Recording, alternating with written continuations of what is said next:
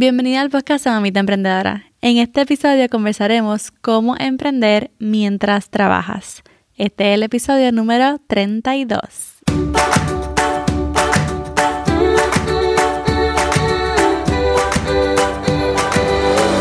Este es el podcast de la Mamita Emprendedora. Mi nombre es Jessica Nieves. Escucha aquí conversaciones para aprender cómo otro ha logrado alcanzar sus sueños y aprende los mejores trucos para abrir tu negocio, lanzar tu blog, manejar las redes sociales y mucho más. Eso no es lo único, hablaremos también de nuestra vida de madres y cómo hacer de todos nuestros sueños poco a poco una realidad. Hola, hola, esta es Jessica, tu host del podcast Mamita Emprendedora. Hoy tengo una invitada muy especial, pero antes de presentarla, quisiera leer algunas reseñas que me han dejado en las últimas semanas. Una de ellas fue Lani, que me escribió Me encanta tu contenido, éxito siempre. Y la otra fue Ambas Rivera, y me puso contenido valioso, siempre aprendo tanto con Jessica que no me pierdo ni un solo episodio. Es espectacular en todo lo que hace y crea. Gracias por compartirnos tu conocimiento, Jess. Un abrazo. Muchas gracias, chicas. Gracias, Lani. Gracias, Ambar. Y si deseas que también lea tu reseña en el próximo episodio, simplemente ve a Apple Podcast, déjame tus cinco estrellitas con tu reseña escrita. Y ahora sí, hoy tengo conmigo en este episodio una empresaria, creadora de contenido, creadora de cursos digitales, podcaster que admiro demasiado y ella es puertorriqueña, se llama Marisa Belvis y tiene un podcast que se llama Renuncia Feliz. Es espectacular, especialmente si deseas emprender. En este episodio ella nos cuenta su historia de cómo emprendió mientras trabajaba para así tener una renuncia feliz. También nos da sus mejores consejos para que puedas hacerlo tú también. Y sin más preámbulo, aquí mi entrevista con Marisa Belvis. Hola Marisa, qué bueno que estás aquí. Saludos Jessica, gracias por la invitación, súper feliz de colaborar contigo en tu podcast.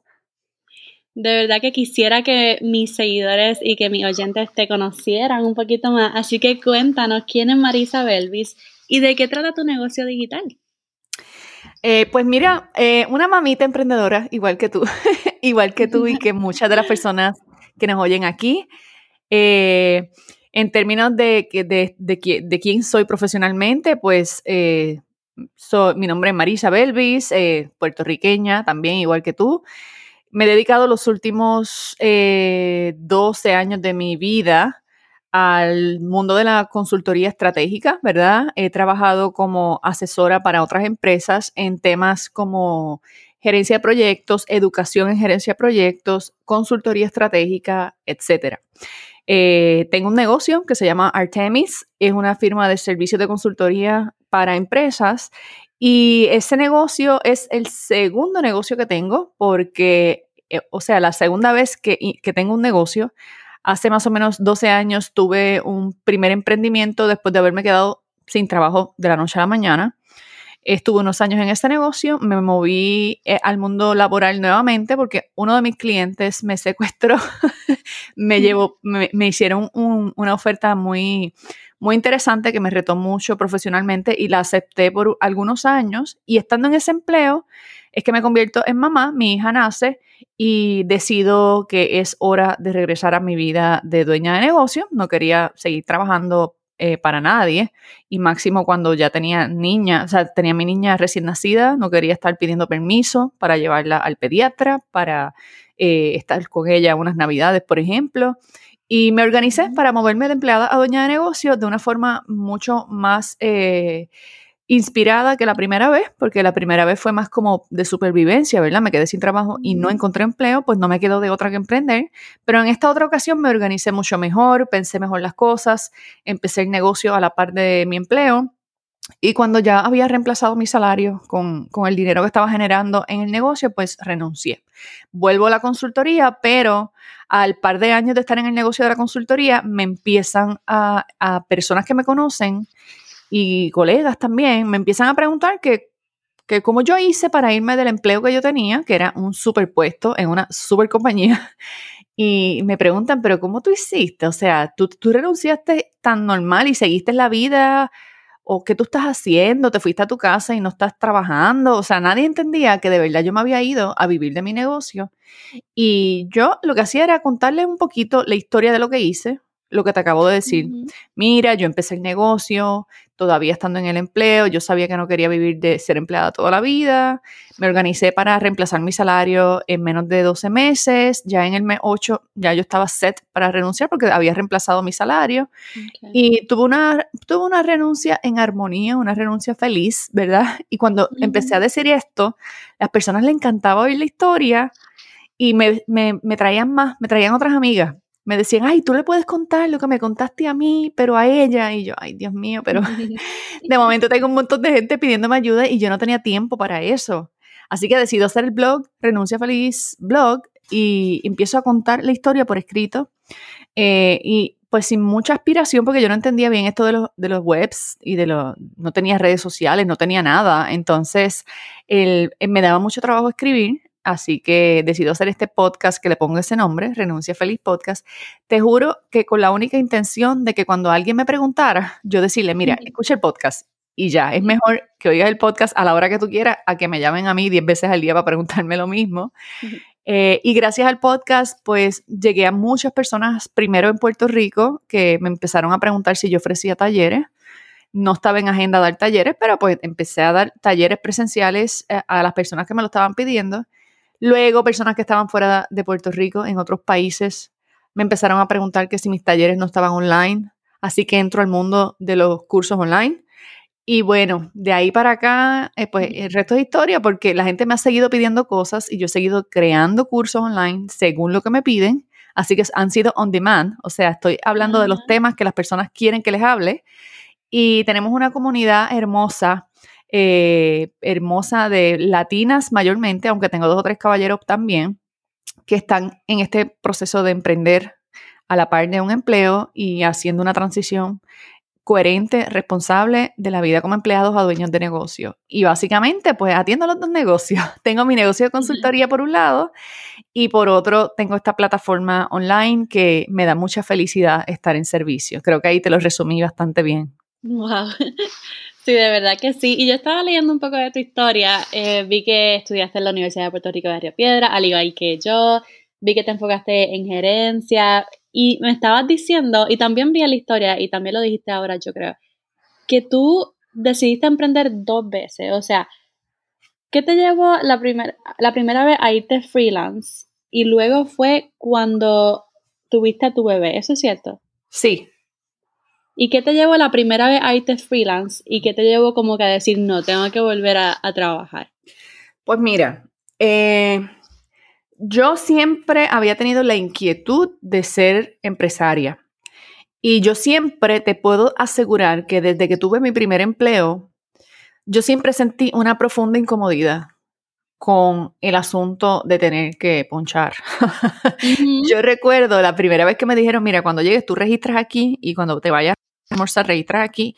Y yo recuerdo que dentro de mí eso fue como ofensivo. O sea, a mí me dio ganas de llorar porque yo, porque yo tengo que estar registrando si voy un break, si regreso. Este, entonces había cosas que, que la gente las aceptaba por normales, pero a mí me escandalizaban como, como decidir, o sea, como que otra persona decidiera si yo podía tomarme, qué sé yo, yo daba por sentado que yo en Navidades iba a estar con mi familia y me decían, no, te toca trabajar. Y yo, ¿qué? O sea, ese tipo de cosas que otro decidiera por mi tiempo, siempre me, me resultó como que un poquito ofensivo y siempre yo sentía que yo estaba haciendo un buen trabajo. De hecho, tuve una hermosa carrera eh, corporativa, ¿verdad? Eh, trabajé siete años en una compañía de retail multinacional y luego me moví a las telecomunicaciones. Trabajé con una compañía española de telecomunicaciones eh, y de ahí, de la noche a la mañana, crecí, ¿verdad? De la noche a la mañana me quedo sin trabajo, después que había crecido a un nivel bastante bastante importante para la edad que yo tenía. Yo estaba en mis 20s, en mis 20 todavía, cuando eh, pues yo trabajaba como una ejecutiva de ventas corporativa. Yo le vendía a empresas, ¿verdad? Me formé como una eh, vendedora de business to business. Aprendí a tocar puertas de decision makers de presidentes de compañía, de eh, directivos financieros eh, y aprendí a hacer propuestas de un negocio a otro. Y esas destrezas pues me llevaron a crecer muy rápido en esa compañía.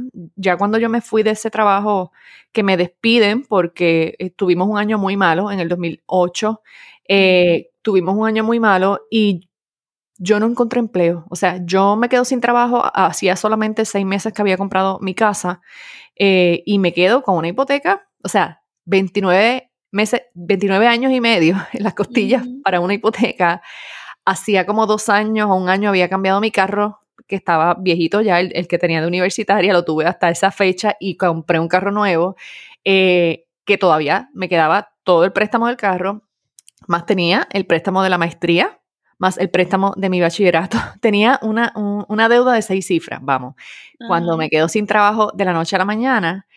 Y yo pensé que yo iba a conseguir empleo rápido, pero ese año, aquí, bueno, en Estados Unidos, Puerto Rico y a nivel mundial también, hubo una crisis importante eh, con el mercado inmobiliario, muchas empresas cerraron. Fue una crisis eh, que, que, comenzó por ahí, como en el 2007-2008 hubo un colapso. Y aquí en Puerto Rico muchas empresas se fueron de aquí, muchas farmacéuticas empezaron, mucha gente se quedó sin trabajo, fue un boom en la economía importante eh, y le impactó a la empresa donde yo trabajaba y le impactó casi a todos los que yo, a todas las entrevistas que yo fui. O sea, yo recuerdo una multinacional que yo soñaba trabajar, me entrevistó. El jefe que yo iba a tener me dijo, eh, you are the one, o sea, tú eres la persona que queremos en este puesto en Puerto Rico.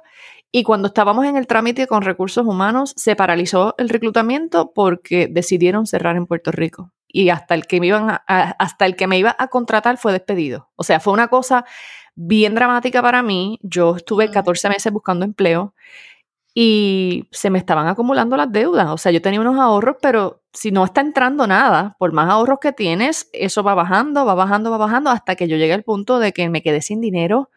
Eh, empecé a atrasarme con mi casa, con mi carro, empecé a verme como que si tú no haces nada, te vas a quedar literalmente en la calle. Y yo eh, decido que que como no consigo empleo, me tengo que inventar algo. Y recuerdo estar en el balcón de mi apartamento con una de mis mejores amigas, contándole así, casi llorando, como que yo no sé ni qué yo voy a hacer, ya yo no, ya yo no, hay, no sé a dónde más enviar mi resumen eh, y estoy pensando qué servicios yo podré ofrecer a nivel de así como de servicios profesionales. Y ahí hablando con ella, empiezo a hacer un inventario de, mira, yo sé hacer esto, yo sé hacer esto, yo, podría ayudar a una compañía, por ejemplo, que tenga un problema de esta naturaleza. Y ella era empresaria. Lo que pasa es que trabajaba en un nicho que no tenía nada que ver conmigo. Y ella me dijo, ¿tú haces eso? Y yo, sí. Venga acá, y si yo tengo este problema, tú me, o sea, que tú me podrías ayudar a resolver este problema. Y yo, bueno, sí. Me dijo, pues ve el lunes a la oficina porque tengo un proyecto ahí que no tengo a nadie que me ayude con esta dinámica de un proceso interno que tengo. Si eso me sirve, yo te contrato como, como eh, asesora y nos echamos a reír. Yo le dije que cómico, ahora yo voy, yo voy a ser tu asesora, no me, no me, no me chave. y ella me dijo, pero claro, yo tengo ese proyecto súper importante estancado porque no conozco a nadie que sepa de lo que tú me acabas de hablar era arreglar un proceso y yo le hice un dibujito en un mapita, le dije, mire, esto se arregla de esta forma, le hice como un croquis y me dijo, tú me tienes que explicar esto bien en la oficina, tú se lo tienes que explicar a mis empleados y me tienes que ayudar a implementarlo. Y yo le hice ese trabajo, pero después no me atreví a cobrarle porque yo no sabía cómo tú cobras un servicio así. Eh, y más o menos empecé a averiguar cómo se cobraban los servicios profesionales de un asesor de negocio. Y ella fue mi primera clienta y de un cliente caí en otro, de otro caí en otro, de boca en boca. Y yo creo que en menos de seis meses yo estaba eh, dándole servicios a una firma importante de consultoría aquí en Puerto Rico que necesitaban a un experto en planificación estratégica y eh, para hacer un plan estratégico de un banco aquí en Puerto Rico, de una empresa del sector financiero. Entonces, sonaba un poquito intimidante porque yo decía, wow, un banco, tú sabes, una cosa es el negocio de mi amiga y dos o tres cosas locales por ahí y un, que un banco, un banco me, sonaba un poquito intimidante y yo pensaba que no me iban a dar el proyecto a mí. Pues me dieron el proyecto, el perfil mío les, gustó a ellos, les gustó cómo yo me expresaba, les gustó, ¿verdad? Que, que ya tenía algo de experiencia. Entré como rookie, pero mm, ellos me dijeron, no, se acabó, este proyecto quedó de show contigo, porque, con, ¿sabes? Yo podía darle los talleres a los clientes, los podía educar, podía hacer un montón de cosas que, que otros, de, eh, otros consultores, si daban talleres, no podían eh, hacer trabajo técnico. O si hacían trabajo técnico, no tenían la destreza de hablar en público. Y yo tenía como el blend de, de todo lo que se necesitaba Yo termino ese proyecto, el proyecto quedó brutal de, de bueno y la misma firma me dice, contra, ¿te podemos usar para otro proyecto que tenemos en una aseguradora? Y yo, bueno, pues sí, porque trabajo me faltaba a mí. Eh, y entonces esa firma se convirtió como en mi incubadora. O sea, para mí fue como, fue como que, wow, existe un negocio que se llama consultoría estratégica. Eso era nuevo para mí. Y aprendí a cotizar un, proyecto, aprendí a facturar un proyecto, aprendí cómo tú subcontratas a otros profesionales que te ayuden y después de hacer algunas cosas con ellos, eh, registro mi primera compañía de servicios de consultoría y contraté a algunos profesionales que ya, que ya habían trabajado conmigo en el pasado, que estaban sin trabajo y eh, me ayudaban por proyectos, ¿verdad? Hacíamos algunos proyectos eh, en colectivo hasta que uno de mis clientes, que es una compañía de seguros aquí en Puerto Rico, después que terminamos un proyecto, literalmente me llamaron un día y me dijeron, mira, tenemos que hablar contigo si puedes venir por la mañana. Yo juraba que era que había un proyecto nuevo que querían que yo los ayudara y el proyecto era que me querían contratar a mí como empleada allí. y yo como que no, yo estoy feliz con mi vida de, de nueva dueña de negocio, yo soy dueña de mi tiempo ahora. No, te vamos a dar muchas flexibilidades, tú vas a poder tener tus decisiones, vas a poder trabajar de tu casa de vez en cuando, vas a poder escoger tu equipo de trabajo, vas a poder rediseñar tu departamento. Quería que yo fuera parte de la gerencia. Eh, y bueno, el proyecto que querían que yo asumiera en ese puesto era bien retador para mí porque era una reestructuración que la compañía iba a hacer y yo, eso es una, una de las cosas que a mí más me gusta hacer, trabajar rediseño organizacional. Y acepté el puesto y así es como yo me reinserto en el mundo laboral. Pero a pesar de que me reinserto en ese empleo, te tengo que admitir que se me hizo bien difícil el primer año. Fue un año que a pesar de que yo me, yo, ya la gente allí me conocía, yo no era una extraña, ya yo había hecho varios proyectos en esa compañía, eh, tenía el respeto de la gerencia porque ya me habían visto presentándole cosas que, pues, que ellos mismos me habían contratado para que los ayudara. Eh, pero yo tenía un, un struggle muy fuerte con el tema de volver a pedir permiso para un día feriado, eh, permiso para unas navidades. me acuerdo que aunque yo era, yo estaba en la gerencia, no tenía que ponchar, pero cambiaron el sistema de registro y querían que aunque fuera una vez al día yo pasara mi tarjeta para registrar que yo, que yo estuve en el edificio. Y yo no quería, o sea, yo le decía a la de recursos humanos, ¿por qué tengo que ponchar si yo soy gerente? Y me decía, mira, pero si hasta el presidente tiene que registrar su entrada. Yo siempre tenía ese struggle de que porque yo, era como que yo sentía que me perseguían, que yo tenía que, que la empresa tenía que saber a todas horas donde yo estaba y eso era tan normal para todo el mundo, pero tan difícil de aceptar para mí.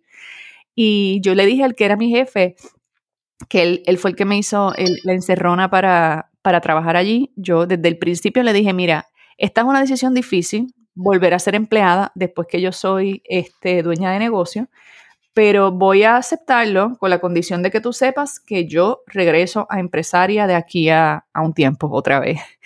Eh, o sea, voy a estar unos años, te voy a ayudar, no te voy a dejar a pie, pero necesito que sepas que yo no voy a ser empleada toda mi vida. Y él me dijo, está bien, vamos a darle un par de años a esto y hablamos de aquí a dos años. Pues en dos años fue que me quedé como tres años y pico en la compañía. Eh, mi hija nació en ese, en ese tiempo y me acuerdo que el detonante de mi hija nacer y que como con un mes de, nacida me la hospitalizan por un problema respiratorio, en un momento crítico que yo tenía que presentar algo súper importante para la compañía, para el sea, la empresa estaba en medio de un presupuesto anual, había que presentar unos proyectos y yo tuve que cancelar. Después que convoqué a un montón de gente que sacó de su tiempo, gente súper importante, y los convocamos en un lugar que no era ni en la oficina, con un evento, con un salón alquilado, porque íbamos a hacer la presentación de, un plan estratégico. Eh, yo tuve que cancelar mi participación y yo fui la que convocó y yo tenía una vergüenza porque no estaba cumpliendo con mi trabajo y me sentía culpable porque estaba en un hospital con mi hija y esto tenía que ser al revés. A mí, a mí me tenía que no importar nada el trabajo y yo estar ahí presente con mi hija en el hospital. Y, yo, y yo darme cuenta que me lo pensé dos veces para saber si, si, iba para el hospital con mi hija o iba a esta actividad de trabajo, que mm. fue como una crisis para mí. O sea, yo dije, ¿dónde están mis valores? Que yo estoy empezando a creer que el trabajo es más importante que estar en el hospital con mi hija. Eh, me sentí súper mal, eh, pero algo se quebró adentro y yo dije, no, tú sabes que este es el momento que yo le dije a mi jefe hace dos años y pico, que iba a pasar. Yo me tengo que organizar para irme de aquí en menos de un año. Eso fue un diciembre, pues en, yo quería el diciembre del siguiente año ya haber renunciado eh, y me organicé. Puse mi agenda sin saber, yo dije, mira, el 15 de diciembre presento mi renuncia, el 15 de diciembre del año que viene, y le puse fecha mi renuncia y empecé a planificar, ok, de cómo voy a hacer ahora, cómo, cómo voy a organizar un negocio nuevo otra vez, en qué lo voy a hacer, qué áreas son las que me apasionan, dónde están mis talentos. Y volví a la consultoría, pero a una consultoría un poquito más especializada. Ahí es que nace Artemis. Artemis está incorporada estando yo de empleada todavía. O sea, yo, yo recuerdo como hoy que yo me iba a la hora de almuerzo a la oficina de esta abogada, que sigue siendo mi abogada al día de hoy, y yo le decía, ayúdame con el papeleo, yo necesito registrarme porque me cayó un cliente de una farmacéutica que quería un servicio y yo tenía que estar registrada. Yo no podía como Juan del Pueblo ir a darle servicio, tenía que estar registrada como una corporación ya o como una compañía.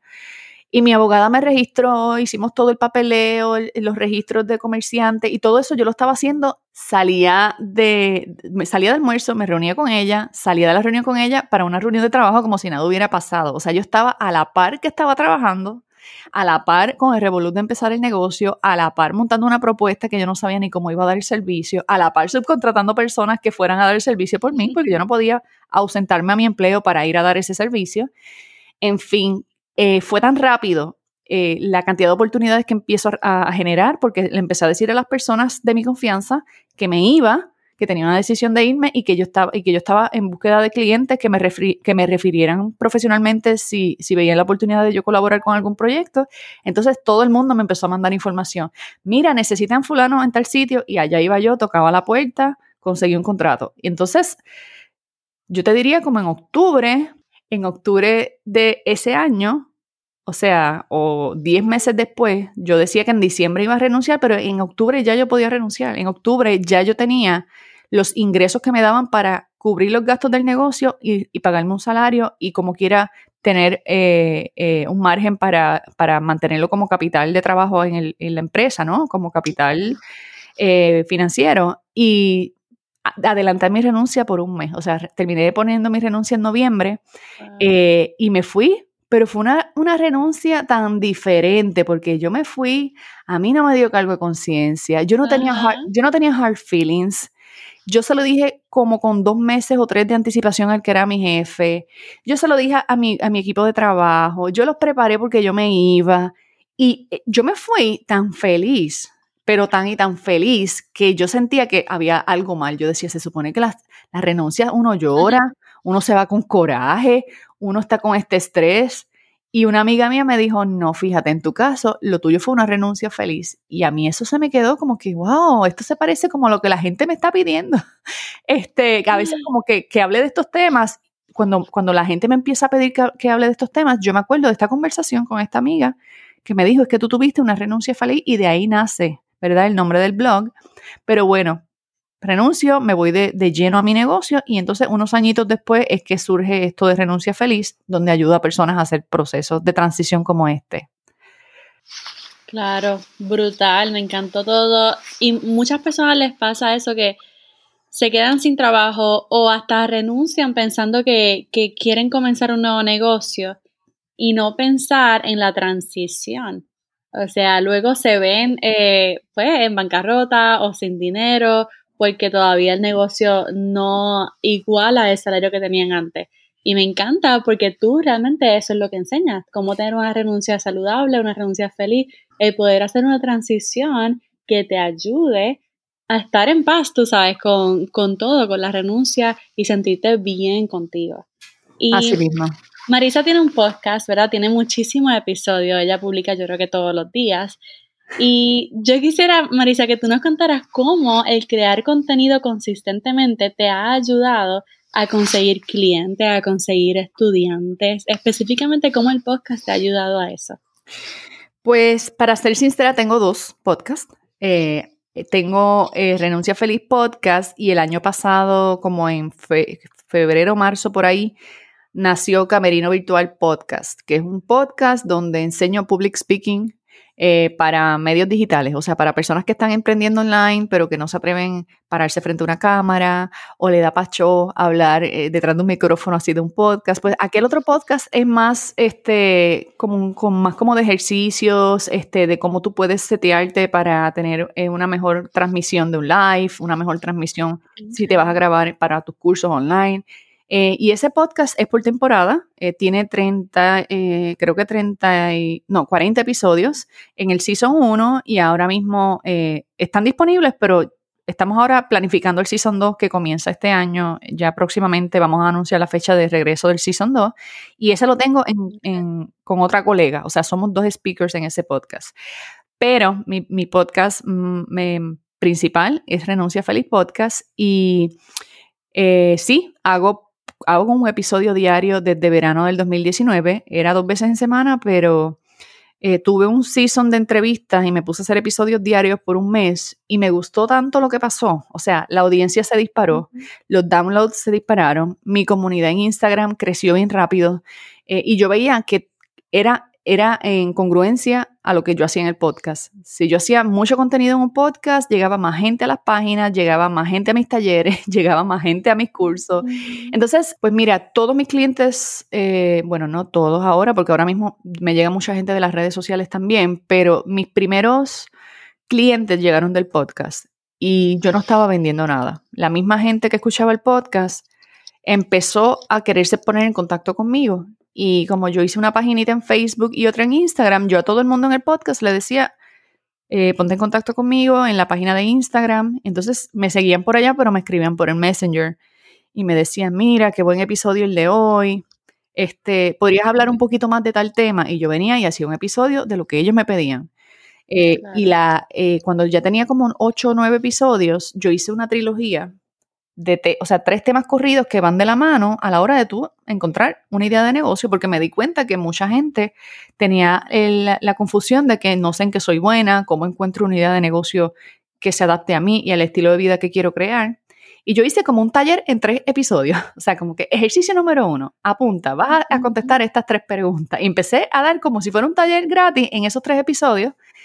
Y ese fue eh, el, momento, me acuerdo que fue eh, octubre, noviembre del 2018, yo hice esos tres episodios y ese, esa semana me escribió una cantidad de gente que yo no podía ni creerlo. O sea, yo pensé que sí, que la gente le iba a gustar, pero iba a llegar hasta ahí y las personas me empezaron a escribir qué buenos ejercicios, porque no das un taller donde uno pueda hacer estos ejercicios contigo ahí en vivo.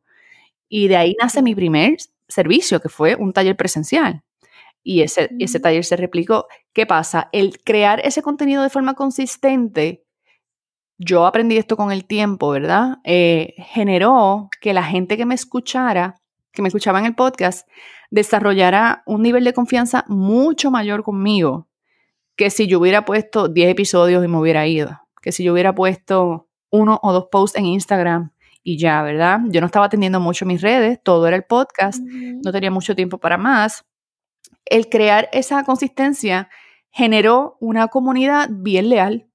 Y esa comunidad se empezó a sentir en confianza conmigo. De hecho, recibía mensajes de personas que me decían, me siento que eres mi amiga porque me acompañas por las mañanas al trabajo. Voy, guiando oyéndote, regreso del trabajo oyéndote, eh, frego los trastes de la cocina después de cocinar, de comer, oyendo tu, tu podcast, hago ejercicio escuchándote. Este, y entonces me empezaban a hacer preguntas más específicas, yo las contestaba en el podcast y se, no es solo el podcast, es que interactúes con tu audiencia, ¿verdad? Entonces, esa interacción generó que cada vez que yo decía, ok, voy a repetir el taller para los que se quedaron fuera, se llenaba. O sea, hubo un taller que yo creo que estuvo como que en 48 horas lleno total. Y tuve que ese mismo, ese mismo mes hacer la segunda versión del taller para los que se quedaron fuera, porque entonces la gente me empezó a decir, pero chica, yo no vi el anuncio, yo no escuché el podcast hoy, entro y está todo vendido. Y yo dije, wow, o sea, ¿qué voy a hacer yo? Voy a estar dando talleres toda la semana. Este, Y pues son ellos mismos los que me, van llevando por el camino. Esa audiencia ha sido la que eh, me pidieron cursos online, pues entré al mundo de los cursos online. Me están pidiendo que haga master, eh, masterminds ahora, me están diciendo, ¿cuándo, ¿cuándo vas a hacer un mastermind? Este, me encantaría tener como como acceso a ti todos los meses, que, me deja alguna, algún, algún contenido como más, más premium, más exclusivo, este, pues ya, ya estamos pensando en hacer el primer mastermind. Eh, está, todo lo que yo he hecho ha sido porque tengo una comunidad que me pide lo que quiere y ahí está la clave. Claro. Sí, hay muchas personas que comienzan su negocio basándose pues en sus pasiones, en lo que les gusta, pero tan pronto tú comienzas a crear contenido, tienes que aprender a escuchar. Claro. Aprender a, ver lo que le está gustando a las personas, lo que no le está gustando, y entonces simplemente crear de lo que ya te están pidiendo. Correcto. Y ahí es una forma de validar todas tus ideas con, tu audiencia. Correcto. Yo, yo creo, Marisa, que, que hay muchas personas que, que están locas, o sea, por por emprender. E, esa fue la palabra del año pasado, emprendimiento, porque vimos cómo ante una crisis tan grande como una pandemia, muchas personas crecieron con su emprendimiento. Bueno, fue un boost y yo creo que hay muchas personas eh, que no pueden esperar a emprender, a tener su propio negocio. Así que yo quisiera preguntarte, ¿cuáles son tus mejores consejos para aquella emprendedora que desee ya dejar su trabajo para comenzar su negocio? Pues mira, eh, casualmente he estado toda esta semana y la semana pasada en las redes hablando casi a diario. He estado haciendo live cortitos, pero casi todos los días hablando de esto mismo que me acabas de preguntar. Así que voy a darte una contestación general, pero si alguna de tus chicas que te escucha quisiera más información, les sugiero que vean los lives de, que tienen fecha de, mediados de enero, como del, como del 12 hasta ahora, hasta finales de, mes, eh, porque ahí hablo mucho de lo que te voy a contestar, o sea, lo, detallo un poquito más. Eh, lo primero es eh, que hay que trabajar con tu mindset. Emprender empieza en tu mente. Y con esto te quiero decir que si, si tú crees que no puedes, tienes razón. Y si crees que puedes, tienes razón. Y ahí está la gran diferencia. Si tú emprendes pensando que te va a ir mal, vas a, poner toda tu atención en las cosas que no salen bien, en lo difícil que es el asunto. Eh, y hay que mirar esos paradigmas desde bien temprano en el proceso, porque tú puedes tener una, una jornada muy feliz emprendiendo o una jornada muy traumática emprendiendo y pensar que esto, esto no tiene ningún sentido, ¿verdad? Eh, y yo trabajo mucho eh, en el podcast ese tema del mindset, porque no es lo mismo cuando tú vas al proceso de emprender pensando que la vas a pasar bien, que es divertido, que te va a gustar, que te va a generar una vida diferente a la que tienes hoy, a tú entrarle al emprendimiento con miedo, ¿verdad? Eh, tú sabes cuando dicen que los perros saben cuando uno le tiene miedo y atacan más que al que, al que, al que sienten que tiene miedo.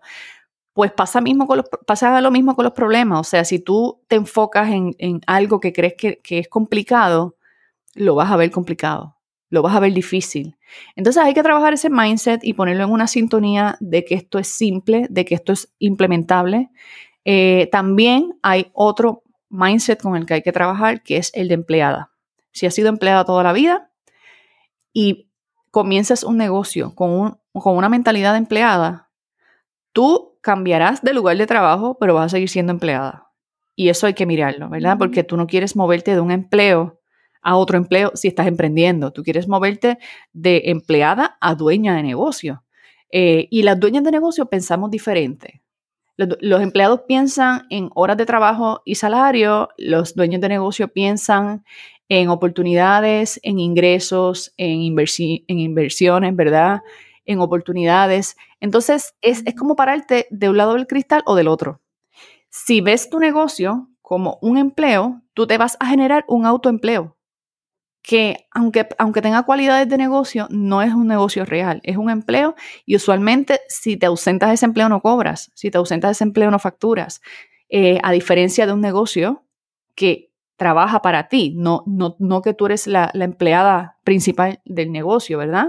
Inicialmente muchas emprendedoras van a ser la única empleada del negocio por un tiempo, ya más adelante cuando crezcas tendrás la oportunidad de, de contratar personas que te ayuden, etcétera pero el tema, la clave con el mindset está en que no esperes a renunciar, no esperes a, ser dueña de negocio para llamarte empresaria, para llamarte emprendedora. Actúa ya como si fueras una emprendedora. Ve a tu trabajo con una mentalidad de dueña de negocio. Y hasta la forma tuya de trabajar va a ser diferente. El empleo en el que estás lo vas a ver como una especie de internado que te está preparando para el negocio que vas a tener. Toma decisiones en tu empleo como si fueras la dueña del negocio y no como si fueras una empleada, ¿verdad? Entonces, empieza tu negocio a la par de tu empleo. No esperes, o sea, no pienses que va a pasar tal cosa como que cuando yo tenga dinero, entonces eh, renuncio y cuando renuncie, entonces emprendo. No esperes a renunciar para entonces empezar un negocio. Comienza ese negocio mientras estás trabajando, eso sí, ponle fecha a tu renuncia si eso es lo que quieres, si tú quieres vivir 100% de tu negocio. Ve a tu agenda, no mañana, no la semana que viene, no el lunes, hoy mismo, oyendo este episodio. Abre la agenda y mira a ver, quizás son 12 meses, quizás son 24 meses, pero quiero que le pongas fecha a tu renuncia y escribas en tu agenda. Hoy, 29 de enero del 2025, es mi último día de trabajo, o del 2022 o del 2023. Mira, el tiempo se va más rápido de lo que crees. Y la mayoría de mis estudiantes Todas renuncian seis meses antes de la fecha que pusieron, ocho meses antes, tres meses antes, dos meses antes, igual que me pasó a mí, ¿verdad? Porque cuando le pones fecha a tu renuncia, el lunes cuando vayas a trabajar no es un lunes más que vas a tu trabajo, es un lunes menos. la, energía de, ay, otras, otro, otras vacaciones que estoy sin mi familia, es una vacación menos, una Navidad menos que pasas lejos de tu casa, es un, es un, un verano menos que te toca trabajar, es una amanecida menos que te tienes que dar porque cada vez falta menos tiempo para tu renuncia. Y eso cambia la forma de ver tu empleo. Tu empleo va a pasar a ser como, como un accionista de tu negocio en lo que tú arrancas, ¿verdad? Te está dando el, dinero que necesitas para poderlo invertir en tu negocio. Eh, y por supuesto, empieza con lo que tienes por favor, no me digas, ay, es que me tengo que certificar como qué sé yo qué. Es que me falta un curso de yo no sé qué, empieza con lo que tienes. Y para empezar, no necesitas ningún producto a la venta. Empieza creando una comunidad. Una comunidad la puedes crear gratis en una página de redes sociales. Empieza a regalar contenido. Eh, la magia de, de que tu negocio tenga visibilidad online es que tú primero regales. Regala algo, regala algo de forma consistente. Regala citas de inspiración, regala videitos de procesos que, tú sabes hacer.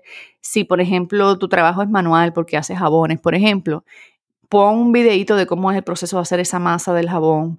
Pon una historia del antes y después. O sea, a la gente le gusta entender lo que hay detrás. No le importa tanto el producto, sino cómo este producto mejora mi vida, cómo fue confeccionado, con qué ingredientes usaste. Hay personas que te van a comprar tu producto porque usas ingredientes X o Y y no porque es lindo, feo o, barato o caro.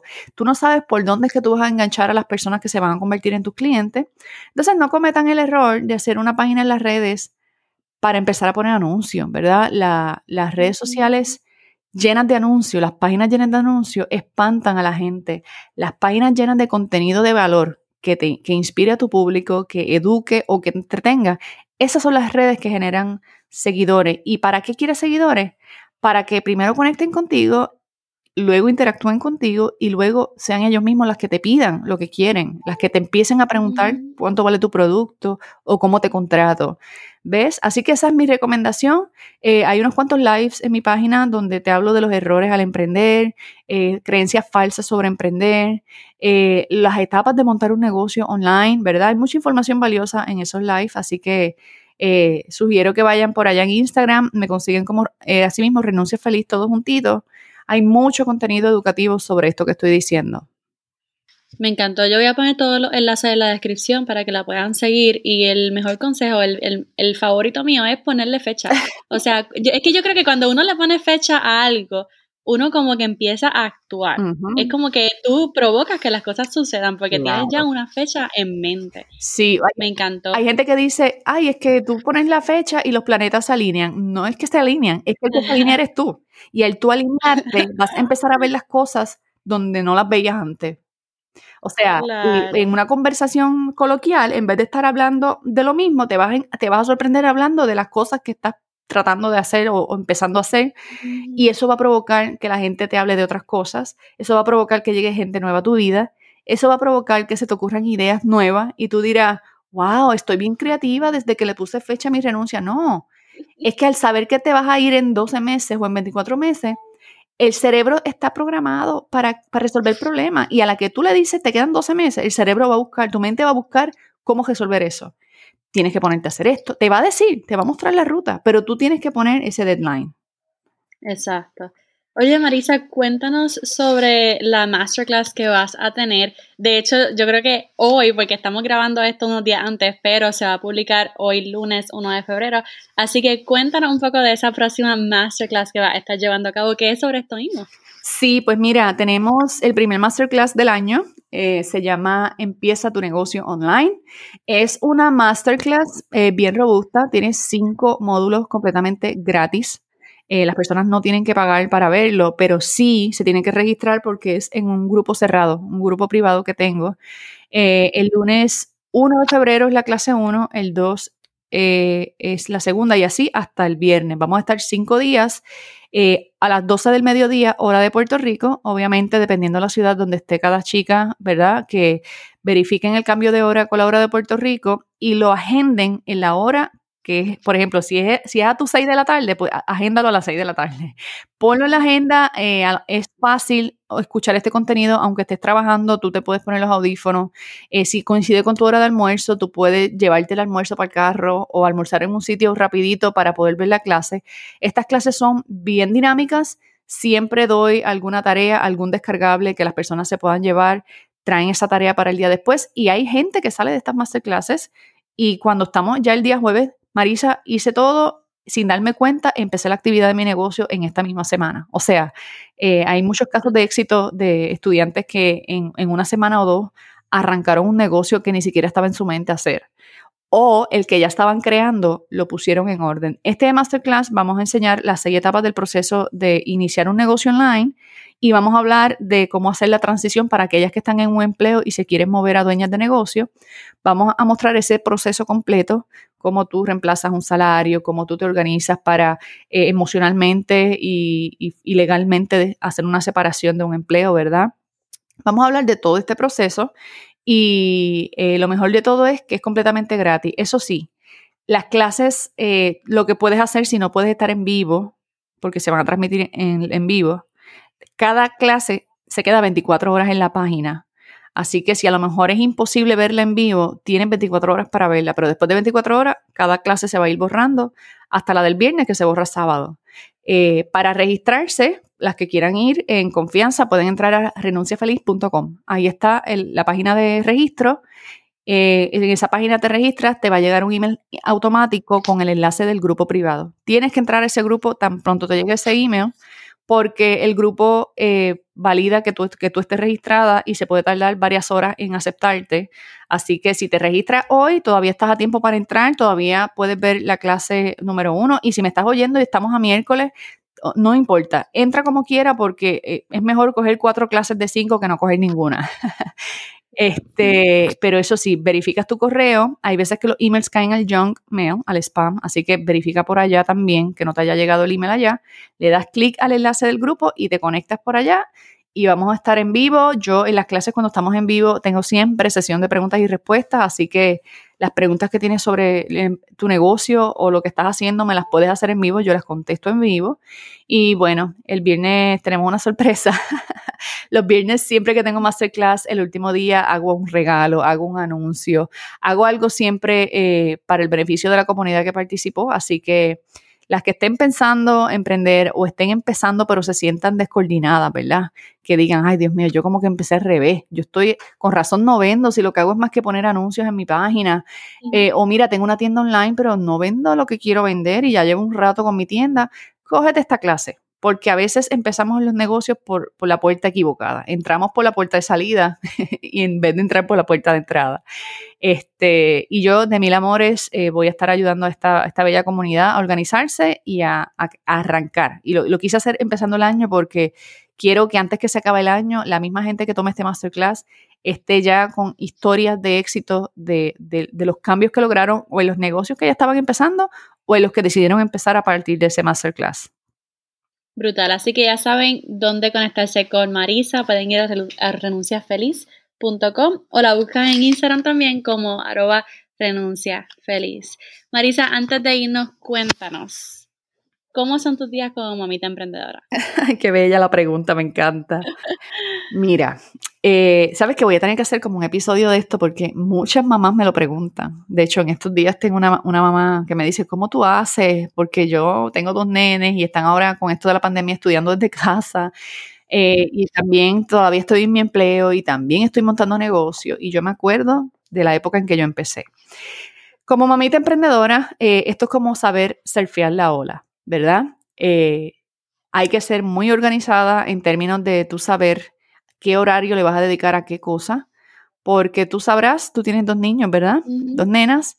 Eh, yo tengo dos también, uno mío y otro de mi esposo, que es como si fuera mío porque prácticamente vive aquí con nosotros. y con los niños uno nunca sabe. O sea, tú te planificas para levantarte temprano a hacer algo, el nene madrugó, la nena madrugó o le dio una fiebre por la noche, te tuviste que ir para el hospital o, tuviste que cancelar, ¿verdad? Montones de veces me ha pasado que tengo algo planificado y me llaman, ¿verdad? Del cuido de la nena, hay que buscarla porque tiene fiebre o hay que, pues, entender cuál es tu prioridad, ¿verdad? Tienes que tener tus prioridades claras. Y tu primera prioridad, aunque me parezca, aunque les parezca fuerte, tu primera prioridad debería ser tú. O sea, como mamita emprendedora, tu primera prioridad debería ser tú. ¿Y qué significa esto?